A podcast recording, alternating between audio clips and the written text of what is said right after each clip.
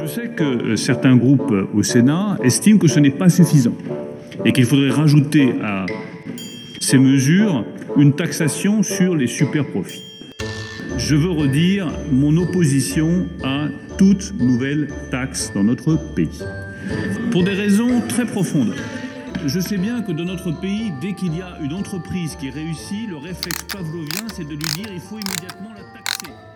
Alors Bruno Le Maire, il a raison de parler de raisons très profondes, puisqu'il met en place une politique néolibérale qui reprend euh, donc les trois mythes fondateurs du libéralisme, qui est l'idéologie qui euh, s'est euh, développée à partir du, XVIIIe siècle.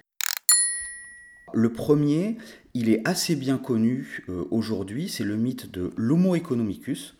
c'est la réduction absurde d'une idée importante des Lumières.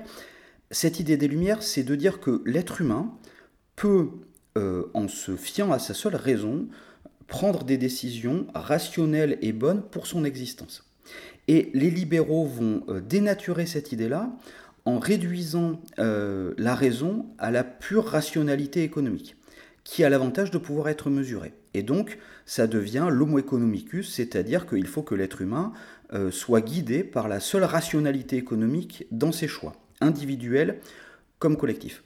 Ça, c'est le premier mythe. Euh, aujourd'hui, on voit très bien que ça ne fonctionne pas du tout, euh, et ça, c'est assez clair pour tout le monde. Le deuxième mythe dont on entend aussi aujourd'hui beaucoup parler, c'est cette idée qu'il y aurait un marché libre qui mettrait en contact des employeurs libres et des employés libres. Les individus seraient des libres contractants sur un marché.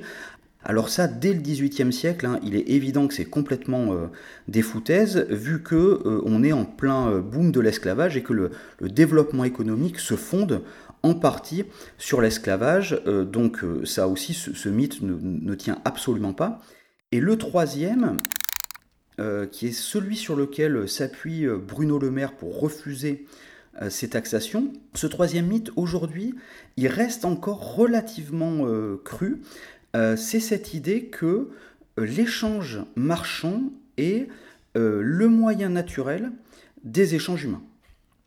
Cette idée extrêmement puissante, on la trouve notamment dans le grand livre de Adam Smith, qui est un des penseurs essentiels du libéralisme, qui est La richesse des nations, où il explique que euh, les sociétés primitives ont dû se constituer sur la base du troc. Alors à l'époque où euh, Adam Smith écrit ça, il ne sait pas nécessairement que c'est faux. Euh, et à sa suite, il y a énormément d'ethnologues qui vont, dans le monde entier, partir à la recherche de ces sociétés primitives du troc. Et évidemment, bah, ces sociétés, elles ne seront jamais trouvées parce qu'il n'y en a jamais eu en fait.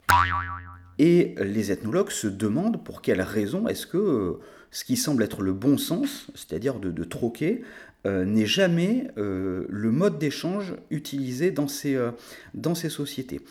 Et les enquêtés eux-mêmes répondent assez clairement en mettant en avant deux, deux éléments tout à fait simples. le premier, c'est de dire que quand ils troquent, parce que le, le troc peut exister, mais pas à l'intérieur d'une société, uniquement entre sociétés.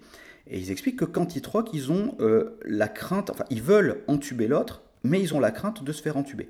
Et que ça, c'est possible avec des sociétés qu'on croise qu'une fois tous les 4 euh, ou 5 ans, mais qu'à l'intérieur d'une société, ça serait beaucoup trop délétère, hein, cette crainte de l'entubage réciproque créerait trop de tensions, et que ça serait pas possible. Le deuxième élément euh, qui justifie qu'on n'utilise pas le troc, c'est le refus ou le rejet des inégalités qui crée trop de tensions, là encore, au, niveau social.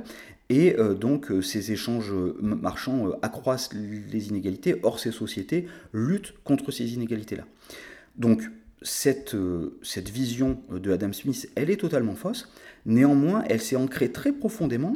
Et aujourd'hui, on continue de croire, ou en tout cas d'affirmer, que comme l'échange marchand est la forme naturelle des échanges humains, toute intervention extérieure à, ce, à cette forme-là est néfaste, notamment quand elle vient de l'État, parce que ça vient dérégler quelque chose qui, normalement, puisque c'est naturel, fonctionne très bien tout seul. C'est euh, la fameuse autorégulation du marché, qui n'existe jamais, mais qu'on recherche toujours. Et c'est euh, notamment au nom de ce très vieux principe que Bruno Le Maire va refuser de manière parfaitement aberrante de taxer les super profits des entreprises.